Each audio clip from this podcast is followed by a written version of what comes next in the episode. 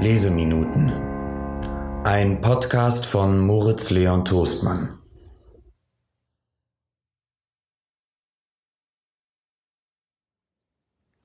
Aus Veronika beschließt zu sterben von Paulo Coelho.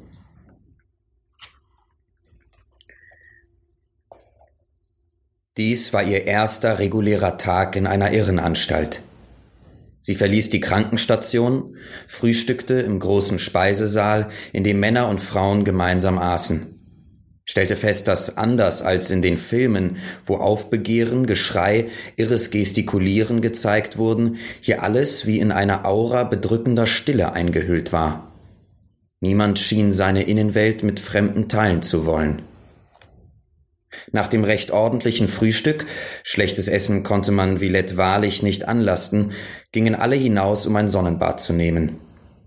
In Wahrheit schien überhaupt gar keine Sonne, die Temperatur lag unter dem Gefrierpunkt und der Garten unter einer Schneedecke. Ich bin nicht hier, um mein Leben zu bewahren, sondern um es aufzugeben, sagte Veronika zu einem der Krankenpfleger. Das ist egal, Sie müssen trotzdem ins Freie und an die Sonne. Hier sind wohl Sie die Verrückten. Es scheint gar keine Sonne. Aber das Licht beruhigt die Patienten. Leider dauert unser Winter sehr lange, andernfalls hätten wir viel weniger Arbeit. Es lohnte sich nicht zu streiten. Veronika ging hinaus, wanderte ein wenig umher, schaute sich um und suchte heimlich nach einer Fluchtmöglichkeit. Die Mauer war hoch, so wie es früher für die Kasernen vorgeschrieben war, doch die Wachtürme waren leer. Rund um den Garten standen militärisch aussehende Gebäude, die nun die Unterkünfte des Aufsichtspersonals, die Büros und andere Räume für die Angestellten beherbergten. Veronika sah bald, dass nur am Hauptportal zwei Wachen standen, die bei allen, die herein oder hinaus wollten, die Ausweise kontrollierten. Langsam gewann sie die Orientierung zurück. Um ihr Gedächtnis zu trainieren, versuchte sie sich an kleine Dinge zu erinnern, wie zum Beispiel an den Ort, an dem sie ihren Zimmerschlüssel immer versteckte, wo sie ihre letzte CD gelassen hatte, welches das letzte Buch war, das jemand in der Bibliothek bei ihr ausgeliehen hatte. Hallo, ich bin Zetka, sagte eine Frau, indem sie näher kam. In der Nacht hatte sie ihr Gesicht nicht sehen können, weil sie während der ganzen Unterhaltung neben dem Bett gekauert war. Sie mochte etwa 35 Jahre alt sein und schien vollkommen normal. Ich hoffe, die Spritze hat dir nicht allzu sehr zu schaffen gemacht. Mit der Zeit gewöhnt sich der Körper daran und die Beruhigungsmittel wirken nicht mehr so stark. Mir geht es gut. Unsere Unterhaltung gestern Nacht, das, worum du mich gebeten hast, erinnerst du dich? Ja, genau. Zetka nahm sie am Arm und die beiden gingen gemeinsam zwischen den vielen kahlen Bäumen im Hof spazieren. Hinter den Mauern konnte man die Berge sehen, deren Gipfel in den Wolken verschwanden. Es ist kalt, doch es ist ein schöner Morgen, sagte Zetka. Merkwürdig, aber meine Depression ist nie an Tagen wie diesem gekommen, wenn der Himmel bewölkt und es grau und kalt war. Ich hatte dann immer das Gefühl, mit der Natur im Einklang zu sein, dass sie meine Seele widerspiegelte. Wenn aber die Sonne herauskam, die Kinder wieder auf der Straße spielten und alle sich über den schönen Tag freuten, fühlte ich mich hundeelend und kam mir inmitten dieses Überschwangs fehl am Platz und ungerecht behandelt vor. Vorsichtig entzog sich Veronika dem Arm der Frau. Ihr war körperlicher Kontakt zuwider. Du hast den Satz nicht beendet. Du hattest etwas über meine Bitte gesagt. Hier drinnen gibt es eine Gruppe, es, es sind Männer und Frauen, die eigentlich schon herauskommen, zu Hause leben könnten, aber nicht gehen wollen. Gründe dafür gibt es viele. Villette ist lange nicht so schlecht wie sein Ruf, auch wenn es beileibe kein Fünf-Sterne-Hotel ist. Hier drinnen können alle sagen, was sie denken, tun, was sie wollen, ohne auf Kritik zu stoßen. Schließlich sind sie in einer psychiatrischen Anstalt. Bei staatlichen Kontrollen benehmen sich diese Männer und Frauen wie gefährliche Irre, denn viele sind auf Staatskosten hier. Die Ärzte wissen Bescheid, doch es scheint eine Weisung seitens der Besitzer zu geben, alles beim Alten zu belassen, da die Klinik nicht einmal zur Hälfte belegt ist. Könnten die mir die Tabletten besorgen? Versuch Kontakt mit ihnen aufzunehmen. Sie nennen ihre Gruppe die Bruderschaft. Zitka zeigte auf eine weißhaarige Frau, die sich angeregt mit einigen jüngeren Frauen unterhielt. Sie heißt Mari, sie gehört zur Bruderschaft. Frag sie. Veronika wollte schon auf Mari zugehen, doch Zitka hielt sie zurück. Jetzt nicht. Sie amüsiert sich doch gerade. Sie lässt sich nicht von ihrem Vergnügen abhalten, nur um nett zu einer Wildfremden zu sein. Wenn sie erst einmal ablehnend reagiert hat, wirst du das nie mehr gut machen können. Die Verrückten glauben immer ihrem ersten Eindruck. Veronika lachte über die Betonung, mit der Zetka die Verrückten aussprach. Doch es beruhigte sie, dass alles so normal, viel zu schön wirkte. Nach so vielen Jahren, in denen sie von der Arbeit direkt in die Bar gegangen war, von der Bar in das Bett eines Mannes, vom Bett in ihr Zimmer, von ihrem Zimmer zu ihrer Mutter, erlebte sie jetzt etwas, das sie sich nie hätte träumen lassen. Die psychiatrische Anstalt, die Verrücktheit, das Eingeschlossensein. Hier schämten sich die Menschen nicht zu sagen, dass sie verrückt seien. Hier unterbrach niemand, was ihm gerade Spaß machte, nur um nett zu einem anderen zu sein. Sie begann zu bezweifeln, ob Zetka es ernst gemeint hatte oder ob sie nur nach einer Art Geisteskranken vorgegeben hatte, in einer besseren Welt zu leben als die anderen. Doch was spielte das schon für eine Rolle? Sie erlebte etwas Interessantes, Neues, Unerwartetes. Man stelle sich das vor, ein Ort, an dem die Leute so tun, als seien sie verrückt, nur um genau das zu tun, wozu sie Lust haben. Plötzlich spürte sie ein Herzstechen. Ihr fiel sofort die Unterhaltung mit dem Arzt wieder ein. Ich möchte gern allein weitergehen, sagte sie zu Zitka. Letztlich war auch sie eine Verrückte, sie musste zu niemandem nett sein. Die Frau entfernte sich. Veronika blieb zurück und betrachtete die Berge jenseits der Mauern von Villette. Eine leise Sehnsucht, wieder zu leben, glomm in ihr auf, doch sie verscheuchte sie entschieden. Ich muss mir schnell die Tabletten beschaffen. Sie dachte über ihre Situation nach. Sie war keinesfalls ideal, selbst wenn man ihr Gelegenheit gab, alle Verrücktheiten auszuleben, zu denen sie Lust hatte, wusste sie nicht einmal, womit sie beginnen sollte.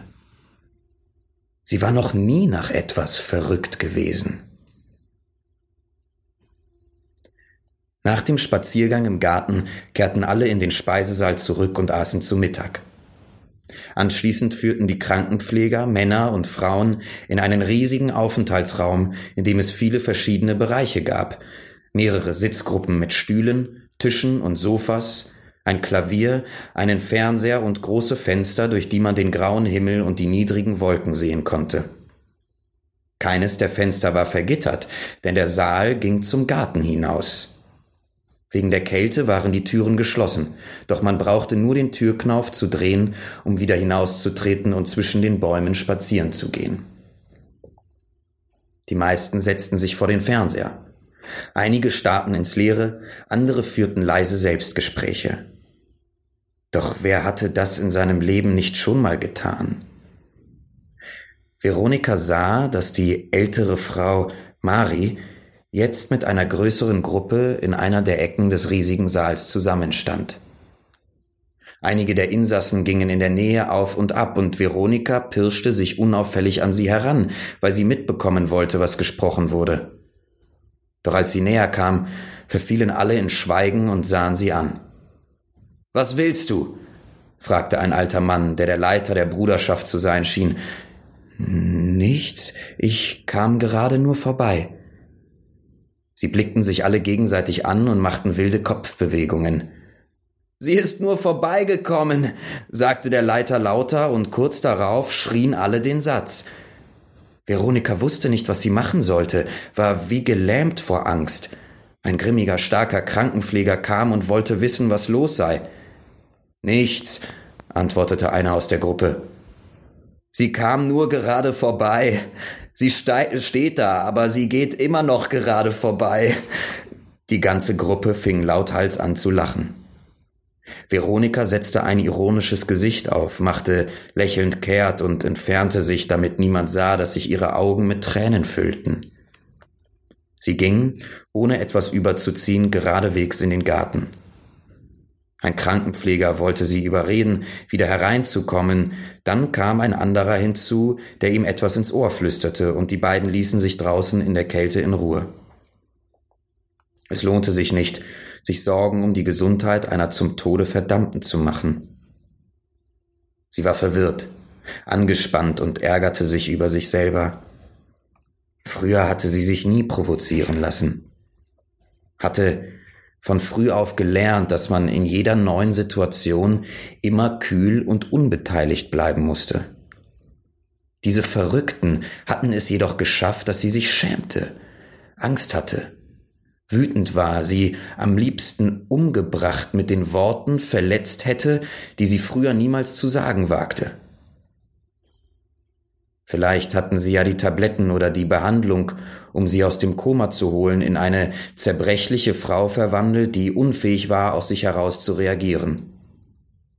Als Teenager hatte sie viel schlimmere Situationen durchgemacht, und jetzt konnte sie zum ersten Mal ihre Tränen nicht zurückhalten. Sie musste wieder die Alte werden, wieder mit Ironie reagieren, so tun, als könnte ihr solche Beleidigung nichts anhaben, denn schließlich war sie doch allen überlegen. Wer aus dieser Gruppe hatte den Mut gehabt, sich den eigenen Tod zu wünschen? Wer von ihnen wollte ihr etwas über das Leben beibringen, wo sie sich doch alle hinter den Mauern von Villette verkrochen? Sie würde niemals von deren Hilfe abhängig sein, auch wenn sie fünf oder sechs Tage warten müsste, bis sie starb. Ein Tag ist schon um. Es bleiben nur noch vier oder fünf. Sie spazierte etwas umher und ließ die Eiseskälte in ihren Körper dringen, damit ihr beschleunigter Puls und ihr pochendes Herz sich beruhigten. Also gut, hier bin ich nun, meine Stunden sind im wahrsten Sinne des Wortes gezählt und kümmere mich um Kommentare von Leuten, die ich nie zuvor gesehen habe und in Kürze auch nie wiedersehen werde. Ich leide, werde ärgerlich, will angreifen und verteidigen. Wozu für so etwas Zeit verschwenden? Tatsache war jedoch, dass die wenige Zeit, die ihr noch blieb, damit verbrachte, in einer fremden Umgebung ihren Platz zu erobern, weil sonst die anderen ihr ihre Regeln aufzwangen. Das darf doch nicht wahr sein. Ich war noch nie so, ich habe nie um Kinderkram gekämpft. Sie blieb mitten im eisigen Garten stehen. Gerade weil sie fand, dass das Kinderkram war, hatte sie am Ende akzeptiert, was ihr das Leben ganz selbstverständlich aufgezwungen hatte.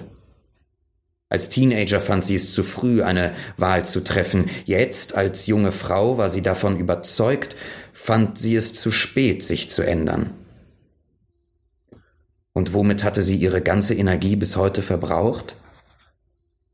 Damit, dass sie versuchte, in ihrem Leben keine Änderungen zuzulassen. Sie hatte viele ihrer Wünsche geopfert, damit ihre Eltern sie weiterhin so liebten, wie sie sie als Kind geliebt hatten, obwohl sie wusste, dass wahre Liebe sich mit der Zeit verändert und wächst und neue Möglichkeiten findet, sich auszudrücken. Eines Tages, als ihr ihre Mutter weinend sagte, dass die Ehe zu Ende sei, war Veronika zum Vater gegangen, hatte geweint, gedroht und ihm schließlich das Versprechen abgetrotzt, dass er nicht weggehen würde, ohne zu bedenken, was sie ihren Eltern damit abforderte. Als sie beschloss, eine Arbeit zu finden, hatte sie ein vielversprechendes Angebot einer frisch in dem neuen Staat Slowenien niedergelassenen Gesellschaft ausgeschlagen um einen schlecht bezahlten, aber sicheren Arbeitsplatz in der öffentlichen Bibliothek anzunehmen. Sie ging jeden Tag zur Arbeit, immer zur gleichen Zeit, ließ ihre Vorgesetzten immer spüren, dass sie keine Bedrohung, dass sie zufrieden war und nicht vorhatte zu kämpfen, um zu wachsen. Alles, was sie wollte, war ihr Gehalt am Monatsende. Sie hatte ein Zimmer im Kloster gemietet, weil die Nonnen von ihren Mieterinnen verlangten, dass sie alle zu einer bestimmten Zeit nach Hause kamen und dann die Tür zugeschlossen. Wer nicht rechtzeitig kam, musste draußen bleiben und auf der Straße übernachten. Ein willkommener Vorwand, wenn sie die Nacht nicht im Bett ihres Liebhabers oder im Hotel verbringen wollte. In ihren Tagträumen vom Heiraten kam immer eine kleine Villa am Stadtrand von Ljubljana vor. Ein Mann, der anders war als ihr Vater und der gerade so viel verdiente, wie notwendig war, um die Familie zu ernähren, der nichts anderes wollte, als neben ihr vorm Kamin in dem Häuschen zu sitzen und auf die schneebedeckten Berge zu blicken. Sie hatte sich selbst dazu erzogen, den Männern nur gerade ein Minimum an Lust zu verschaffen. Kein bisschen mehr und kein bisschen weniger. Sie war auf niemanden wütend, denn dazu hätte sie reagieren, Feind oder Feindin bekämpfen und anschließend die unvorhersehbaren Konsequenzen wie etwa die Rache ertragen müssen.